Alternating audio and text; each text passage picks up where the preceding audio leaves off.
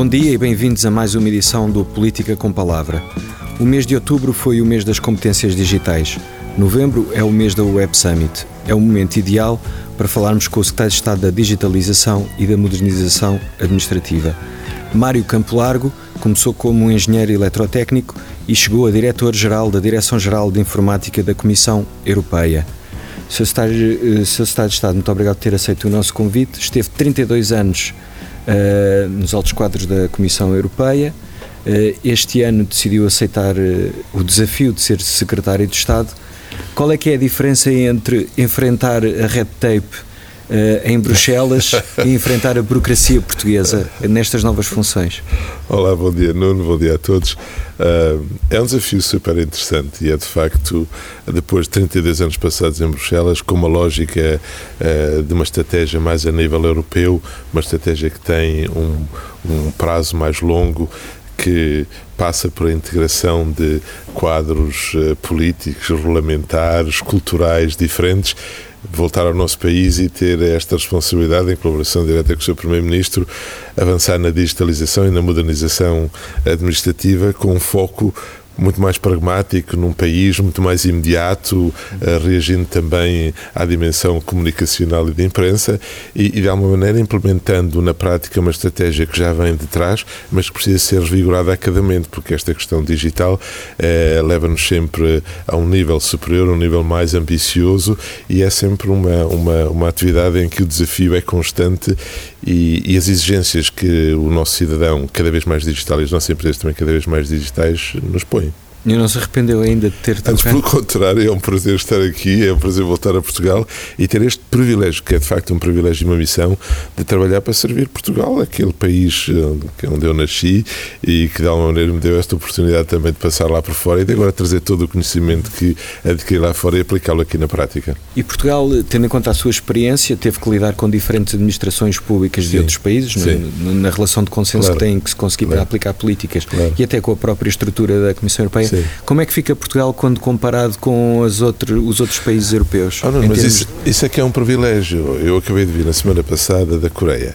Uh, nós fazemos parte de um grupo que se chama Digital Nations, que são as 10 nações mais avançadas a nível mundial em termos de serviços digitais de uhum. governo digital. Uhum. Isto é um privilégio. É um privilégio estar lado a lado com a Nova Zelândia, ou estar lado a lado com o Reino Unido, ou com o Canadá, uh, ou com a Coreia, que são países obviamente reconhecidos como países líderes. E mais do que estar lado a lado é perceber, a partir das conversas com os nossos homólogos, que algumas das nossas soluções, algumas das nossas perspectivas em termos de digitalização da sociedade e, em particular, da administração pública, são de facto pioneiras. São pioneiras Como, por exemplo, em que é que somos pioneiros? Por exemplo, temos uma carteira digital com nossos documentos, temos uma desmaterialização completa do nosso cartão de cidadão, um, podermos viajar em Portugal hoje apenas com o nosso telemóvel, onde temos o nosso cartão de cidadão, a nossa carta de condução, por exemplo exemplo, para mais, sendo que uh, a implementação do cartão de cidadão desmaterializado é reconhecida como estando em linha com, uh, digamos, os regulamentos europeus e, portanto, reconhecido mutuamente por muitos outros Estados. Mas também na área do, da, da, da, da, saúde, temos a nossa uh, app SNS 24, onde temos os resultados dos, dos exames complementares de saúde. Isto é absolutamente pioneiro ao nível europeu. E é evidente que é muito importante para o cidadão ter acesso aos seus porque são seus, são os seus dados, são os seus dados de saúde na sua carteira digital ou na sua app, mas mais importante é percebermos a eficácia que isso traz ao Serviço Nacional de Saúde. É que os dados que os laboratórios geram e que são transmitidos de uma forma inteligível para o cidadão são também passados de uma forma estruturada para o médico, que, portanto, eh, pode analisá-los de uma forma imediata. E isso é que é trabalhar para ter impacto no cidadão e para ter eficácia na administração pública. Uhum. Isso é particularmente interessante. O mês de outubro foi o mês das competências digitais, de uma decisão uh, deste governo. Sim. Um, durante este mês, uh, qual é que foi o maior desafio que identificou que o país e a administração pública enfrenta nesta área? Oh, Nuno, primeiro, porque é que precisamos de um país, porque é que precisamos no nosso país do mês das competências digitais? Pela mesma razão que a União Europeia dedica o próximo ano ao ano das competências digitais e nós antecipámos-nos de uma forma, aliás, independente, mas alinhada nessa lógica. E porquê? Porque por mais serviços digitais que tenhamos, quer dos serviços públicos, quer dos serviços privados, se a nossa população não os souber utilizar, de nada valem. Uhum. Portanto, uma coisa vai uh, a par uh, com outra. E Portugal é reconhecido no indicador do, do uh, DESI, que é o indicador europeu para, para a sociedade da informação, uh, em que, aliás, do ano passado para este ano subimos mais um degrau, estamos neste momento em 15 no conjunto dos 27 países, e esse, e esse posicionamento é muito interessante, primeiro porque Uh, baseia-se num conjunto alargado de fatores. Um deles é precisamente uh, o fornecimento de serviços digitais, onde nós uh, estamos acima da, da média europeia, ou pelo menos muito alinhados com a média europeia. Mas na, no número de pessoas que utiliza a internet no dia a dia, estamos ainda com 15% da nossa população que não utiliza. Portanto, é precisamente fundamental que nós dediquemos toda a nossa energia a garantir, primeiro, competências básicas e depois competências acrescidas, cada vez mais acrescidas, ao nível do seu do emprego, ao nível das pessoas que trabalham como independentes, e é por isso que neste mês das competências digitais nós tivemos uma campanha alargadíssima para uh, promover, uh, digamos, a cidadania digital com as competências mais básicas, ou seja, trazermos pessoas que não estão ainda no domínio do digital para esse domínio. Uh, muitos dos jovens nascem já como nativos digitais e estes são os novos digitais, as pessoas que acima de 45 anos não têm as competências, não conseguem ainda utilizar a internet para pesquisar informação, quando estão desempregados não conseguem aceder aos sites do IFP ou para que tenham acesso aos serviços digitais que nós, da Administração Central, mas também da Administração Local, lhes damos, ou possam fazer compras online, isso foi tão importante durante a pandemia, mas também depois que possamos escalar este nível de, de competências. Foi por isso que anunciámos uma nova fase do Upskill, que é um programa muito importante, porque é um programa que permite, digamos, a reconversão, reskilling, a reconversão de, de, de pessoas que estão desempregadas na área das TIC e que tem, além do mais, um compromisso não só da administração pública, mas também das universidades na formação, mas acima de tudo nas empresas que se comprometem depois a, a receber, a acolher esse, essas pessoas que estão reskilled, que estão uh, mais qualificadas, mas também anunciámos o programa Emprego Mais Digital 2025, que tem aliás um conjunto de, sub, de subações muito importantes porque permite a, a, formação das pessoas no ambiente laboral, na sua fileira económica e em conjunto através da, da, da formação dada pelas, pelas, entidades empresariais, pelas confederações, etc. Permite também fazermos uma formação específica para os líderes, o líder mais digital, os líderes das nossas empresas, para que eles próprios entendam e apliquem na prática esta liderança digital.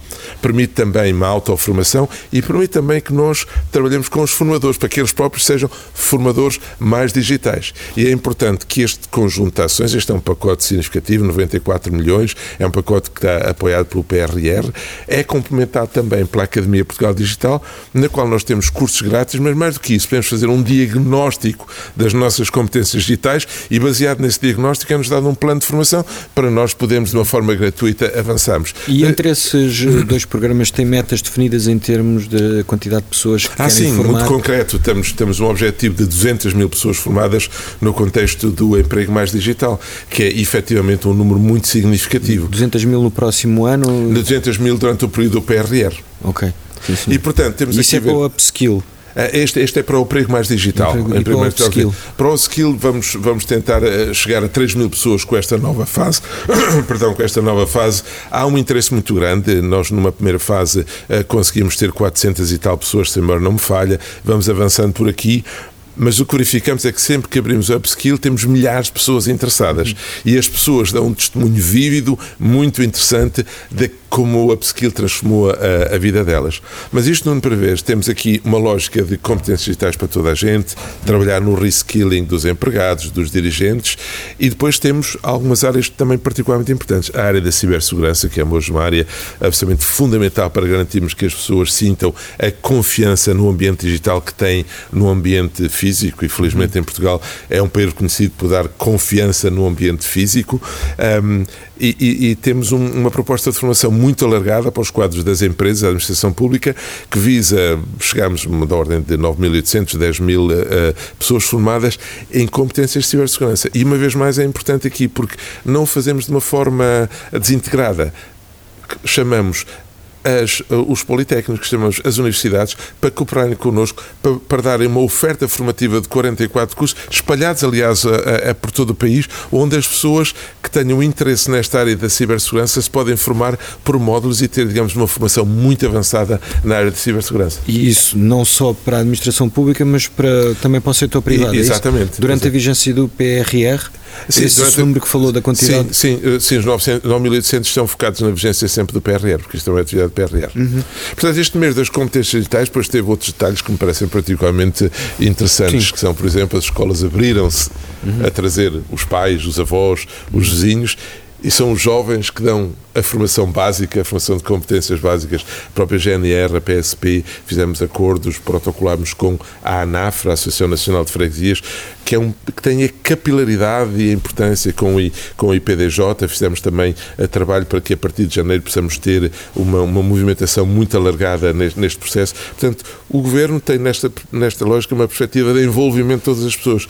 Cada um de nós tem que ser um ator uhum. na formação das competências básicas de toda a população para que nós nós coletivamente evoluamos para, uma, para um país ainda mais digital. E qual é que é o objetivo em termos de metas de erradicação dessa, é, não sei se lhe posso chamar, iliteracia digital que ainda subsiste oh, oh, no país? Os objetivos a nível europeu são que pelo menos 80% das pessoas utilizem a internet no dia a dia. E uhum. nós já estamos mais ou menos nesses níveis. Mas a ambição do governo é muito maior. É que todos, é que não deixemos ninguém para trás. Uhum. É, e, e isso enquadra-se muito nesta lógica de que a administração pública tem que pôr, disponibilizar aos cidadãos e às empresas cada vez mais serviços digitais. Mas disponibilizar serviços digitais pressupõe que as pessoas o possam utilizar. Que Quando as pessoas não os podem sim. utilizar, temos duas ou três aspectos muito importantes. Primeiro, darmos formação, ajudarmos as pessoas a fazer a sua jornada para uma digitalização e para um conhecimento básico da digitalização, garantirmos que a conectividade ao nível do país não deixe zonas completamente brancas e garantirmos ao mesmo tempo que, para além do fornecimento dos serviços digitais, temos uma lógica omnicanal digital. Ou seja, pomos lado a lado eh, o fornecimento de um serviço digital em que o Nuno, eu próprio, a maior parte da nossa população, esperemos, pode estar em casa a tratar dos seus, dos seus assuntos com a administração pública através do canal digital, mas temos uma lógica presencial. E também temos uma lógica por canal telefónico e também temos uma lógica por canal de videochamada e é esta lógica omnicanal que vai permitir que nós satisfaçamos os interesses do cidadão e das empresas numa lógica de não, não deixar ninguém para trás. Uma das bandeiras da mobilização administrativa do Estado português sempre foram as lojas de cidadão. Uh, no entanto, nos últimos anos tem havido situações complicadas, filas, uh, esperas nas lojas de cidadão. Isso, apesar de tudo e apesar do sucesso do, do programa em si, uh, há coisas que podem ser melhoradas ainda. Sempre. Essa questão é, é mesmo não importante. basta uh, continuar a abrir mais lojas de cidadão. Não, não basta, não basta. Vamos talvez eh, olhar isto sob duas perspectivas. As lojas de cidadão uh, são no fundo one-stop shop, trazemos as entidades para o mesmo sítio físico, isso teve um papel revolucionário importante. Foi, aliás, eu ia utilizar quase a palavra copiado, mas foi, digamos, integrado na lógica de outros países, foi reconhecido internacionalmente como, como um paladino destas soluções.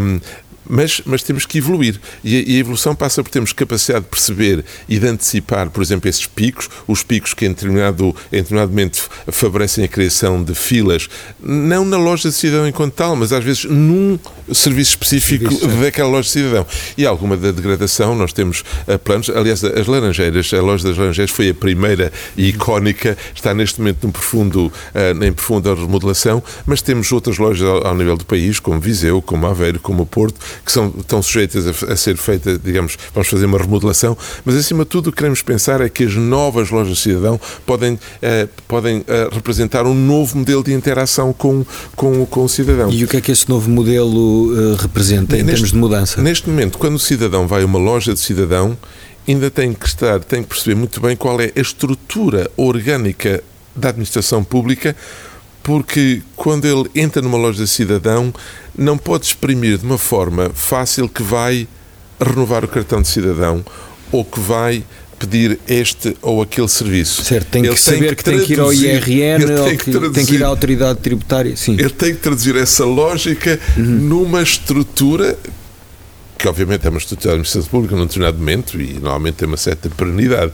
Mas essa lógica não é lógica fundamental. Eu quero é satisfazer a necessidade do cidadão. Se o cidadão tiver que se tratar mais do que um assunto, ele vai ter que ir a um e a outro balcão. Portanto, esta lógica de um balcão multisserviço, que aliás já está implementado no espaço cidadão, que é a lógica de nós temos um mediador que é uma face humana da administração pública, que se apresenta perante o cidadão ou perante o empresário e lhe pergunta o que é que quer hoje tratar. Portanto, só para ver se eu estou a perceber, a mudança seria independentemente do, da mesa em que a pessoa se senta, poder tratar, Exatamente. seja do assunto da autoridade tributária, seja do IRN, Exatamente. seja do. Haverá sempre, haverá sempre limites, Nuno. Estas transições não se fazem de um momento para o outro. Uhum. Nos espaços cidadão, que estão, aliás, em muitas uh, juntas de freguesia, que estão, aliás, com uma capilaridade muito grande, devo dizer que temos mais de 800 espaços cidadão e vamos fazer mais de 300 espaços cidadão. Temos, aliás, espaços cidadão móveis, que podem circular pelas várias aldeias, quando isso é o caso. Temos espaço cidadão séniores que são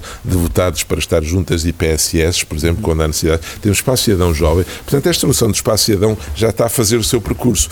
E ela consubstancia esta lógica, é, que é, tem um mediador que faz a interação entre o cidadão e, de facto, na verdade, entre o canal uh, digital, porque uhum. hoje ele pode fornecer a maior parte dos serviços que o cidadão quer dir-me-á, mas haverá casos um pouco mais rebuscados em que aquele mediador não se sente preparado, não é capaz, com certeza. E aí passaremos a uma lógica de segunda linha, que é uma lógica de que quando eu não conseguir resolver através daquele balcão multisserviços o meu, o meu desafio, o meu problema, então eu serei convidado a passar a uma, uma interação mais específica, aí sim com a Segurança Social, com a Autoridade Tributária, com outros departamentos, mas aí eu também não tenho necessariamente a necessidade de ter fisicamente naquela loja de cidadão, naquela cidade, naquele município, naquela aldeia, ter um, um, conjunto de pessoas a fazer este back-office, eu posso utilizar então a videoconferência para ter, para esclarecer, para, para resolver o meu problema. E, aliás, veja, Nuno, que isto é muito interessante, porque vamos olhar, por exemplo, sob o ponto de vista da saúde. Hoje em dia, o Nuno pode marcar a sua consulta através da aplicação do SNS 24 ou através do, do portal. Mas muitas pessoas podem não ter capacidade de fazer isso, ou podem não se sentir confortáveis de fazer isso sozinhas, ou porque não têm os meios de comunicação necessários, ou porque não têm literacia. E o espaço cidadão, esse balcão uh, multiusos, pode-lhe favorecer essa marcação. Pode, inclusivamente, facilitar uma teleconsulta quando seja necessário. E, portanto, estamos aqui a ver através do exemplo da saúde, mas através da multiplicidade de outros exemplos, a, autoridade tributária, a segurança social, etc., como esta lógica de uma intervenção através do mediador pode favorecer a proximidade entre a administração pública e o cidadão e a empresa. E quando é que acha que essa nova forma de prestar é, o serviço é um processo evolutivo, da loja do cidadão estará é um, implementada? É um processo evolutivo. Nas novas lojas de cidadão nós vamos implementar mais 21 lojas de cidadão, também apoiadas com... Já vão começar com essa lógica? Eh, eh, elas não vão começar necessariamente com essa lógica porque elas foram pensadas um pouco na lógica mais tradicional, mas vão evoluindo lentamente. E estas coisas não se fazem um dia para o outro. Tem que se experimentar. É por isso é que nós temos na AMA, na Agência para a Administração Administrativa, aquilo que chamamos o Lab X, que é é um, é um laboratório de facto de experimentação que permite perceber como é que o cidadão e a empresa interacionam com a administração pública numa lógica de balcão multisserviços e é todo esse trabalho que tem que ser feito para lentamente evoluirmos, mas para que daqui a uns anos, primeiro, o canal fundamental de comunicação com o cidadão e as empresas seja o canal digital, mas que a lógica do atendimento presencial passe por apoiar-se neste, neste, canal, uh, uh, uh, neste canal digital e dar toda a confiança e toda a vantagem da interação humana entre a administração pública e o cidadão ou as empresas. Um dos problemas recorrentes que ouvimos falar quando falamos de modernização administrativa Sim. e digitalização no, na área pública tem que ver com a captação e retenção desse tipo de pessoal qualificado. Sim. O que é que se pode fazer, está a ser feito para enfrentar esse problema? Nós também estamos a fazer, como eu referi há bocado, algum reskilling, e perdoem-me a utilização destas palavras em inglês, mas digamos desta reclassificação, desta requalificação uh, em termos da, da, da lógica digital, uh, enfim, ao nível das empresas, estamos também a fazê-lo na administração pública, com o INA e com programas específicos, aliás, também uh, na, na, no, na, no componente C19, digamos, do PRR, também temos formação específica.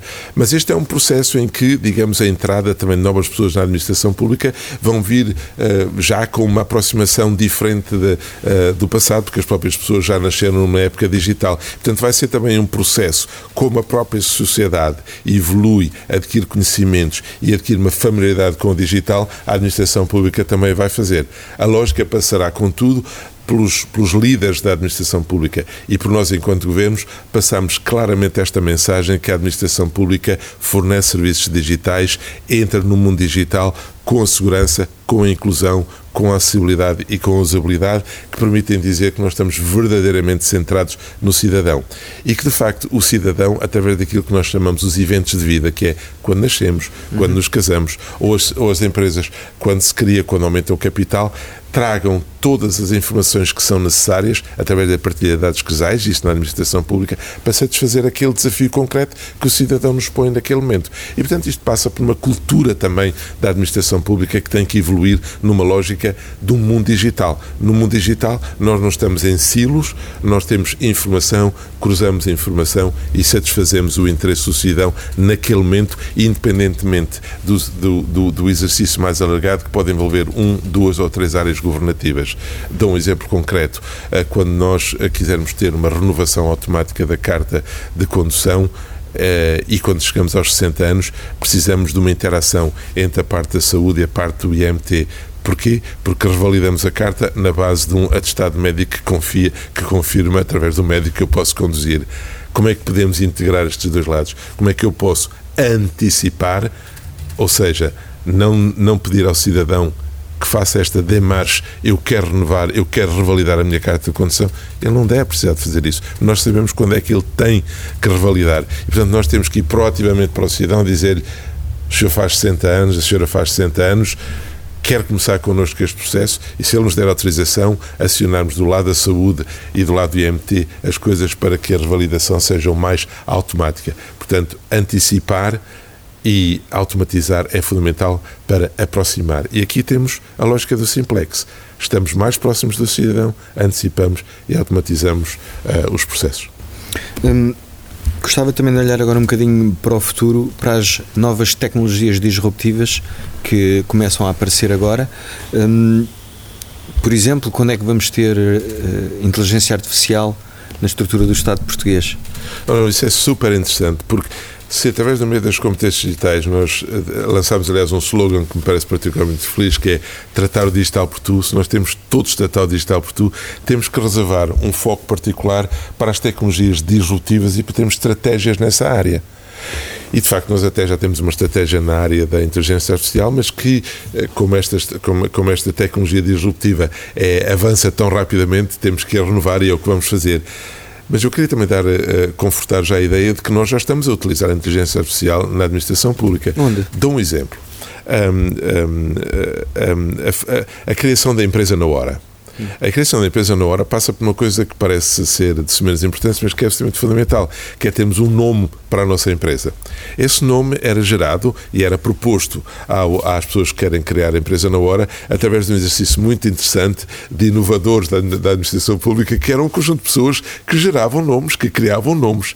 Ora, isso neste momento é feito e foi anunciado como uma medida simplex através da inteligência artificial que vai gerar nomes de uma forma lógica enquadrados na, na, na área, digamos, na feira industrial ou comercial em que aquela empresa se quer, se quer criar, portanto, dando, aliás, um sentido mais interessante aos próprios nomes, e isso é gerado automaticamente, verificando ao mesmo tempo se esse nome tem algum, algum problema de, de, de digamos, ser confundido com outros, que é uma, é uma das coisas particularmente importantes, isso não existe ainda. Este é um exemplo muito simples, mas também ao longo do, do, dos últimos anos se lançaram processos processo em colaboração entre a Fundação para a Ciência e a Tecnologia e a Modernização Administrativa para utilizar inteligência artificial numa série de, de, de áreas. E é muito interessante os projetos que estão a ser feitos com a ASAI, uh, precisamente para garantir que uh, os percursos, de, digamos, de, de, de, auditoria que a ASAI faz sejam determinados através de um algoritmo de inteligência artificial. Portanto, já há múltiplos casos que utilizamos, mas isso não impede que nós tenhamos de ter uma lógica mais,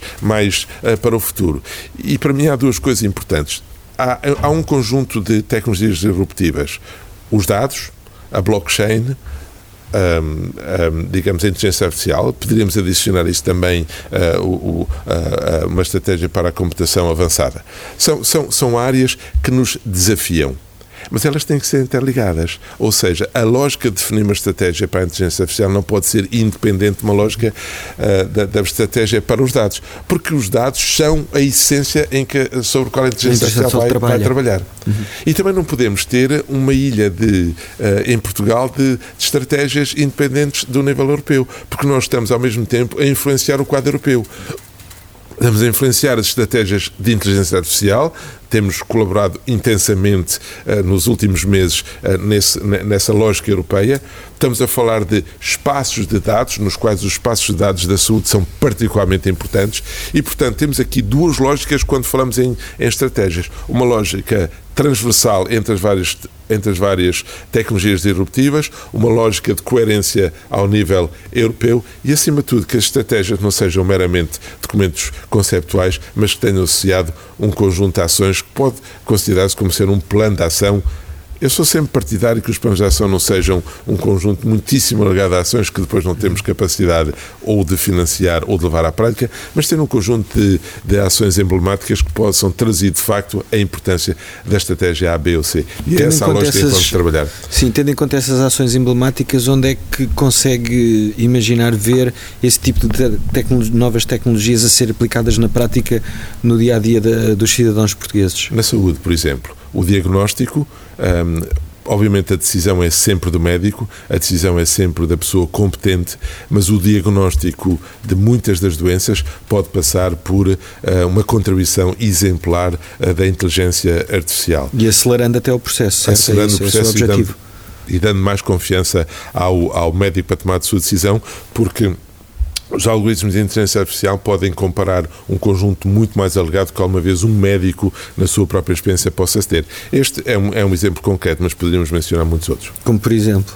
Eh, vamos, vamos por exemplo, pensar em termos de, de, de, de segurança. Hum. Um, infelizmente, os movimentos, às vezes imprevistos, de pessoas em festivais, em, em momentos importantes, uh, podem ser, uh, podem ter comportamentos uh, que não estão facilmente diagnosticáveis pelo olho humano. É aí que a utilização da inteligência artificial com parâmetros, digamos, em que os sistemas vão aprendendo, permitem fazer um apoio à decisão. Imagine-se na área dos, dos aeroportos, onde, onde por vezes temos chegadas de de, de, de, aviões com muitas pessoas em que temos que uh, fazer um controle mais apertado de algumas, a inteligência artificial pode ajudar. Portanto, há todo um conjunto de, de situações concretas em que, em que a inteligência artificial ou o tratamento de dados de uma forma mais alargada é particularmente importante. E é por isso que no turismo, por exemplo, tratar os dados é particularmente importante. Se nós tivermos um, um entendimento de como é que os turistas se movimentam, através, por exemplo, da informação que pode vir a ser dada uh, pelo, pelo, digamos, pelo, pelos, pelos nossos próprios telefones, uh, de uma forma anonimizada, eu posso perceber quais são os momentos em que os turistas se movem para uma determinada zona, quais são as zonas de Portugal Portugal onde há mais intensidade turística, qual é o tempo que as pessoas estão uh, num determinado local, nos museus. Trabalhar os museus digitais numa lógica de perceber qual é o heat map, ou seja, em português talvez não tenha muita lógica, um mapa uh, de temperatura, onde é que as pessoas perdem tempo no sentido de estar em frente a um quadro ou, ou verificar uma informação uh, mais aturada sobre o pintor que pintou aquele quadro, pode-nos dar uma redimensionação, um redimensionamento do próprio, uh, do próprio museu, facilitando que as obras mais emblemáticas percebidas por uma lógica histórica possam ser reconfirmadas por uma lógica de verdade uh, uh, retirada a partir desta, destas visitas. Estes são apenas alguns exemplos, mas podemos nomear tantos outros em que a inteligência artificial, os sistemas que aprendem com a experiência, a utilização de dados é particularmente importante. Sim, senhor. Sr. Secretário de Estado, muito obrigado por ter aceito o nosso convite. Foi um prazer, Nuno. Termina assim mais uma edição do nosso podcast Política com Palavra. Para a semana teremos mais um convidado. Muito obrigado.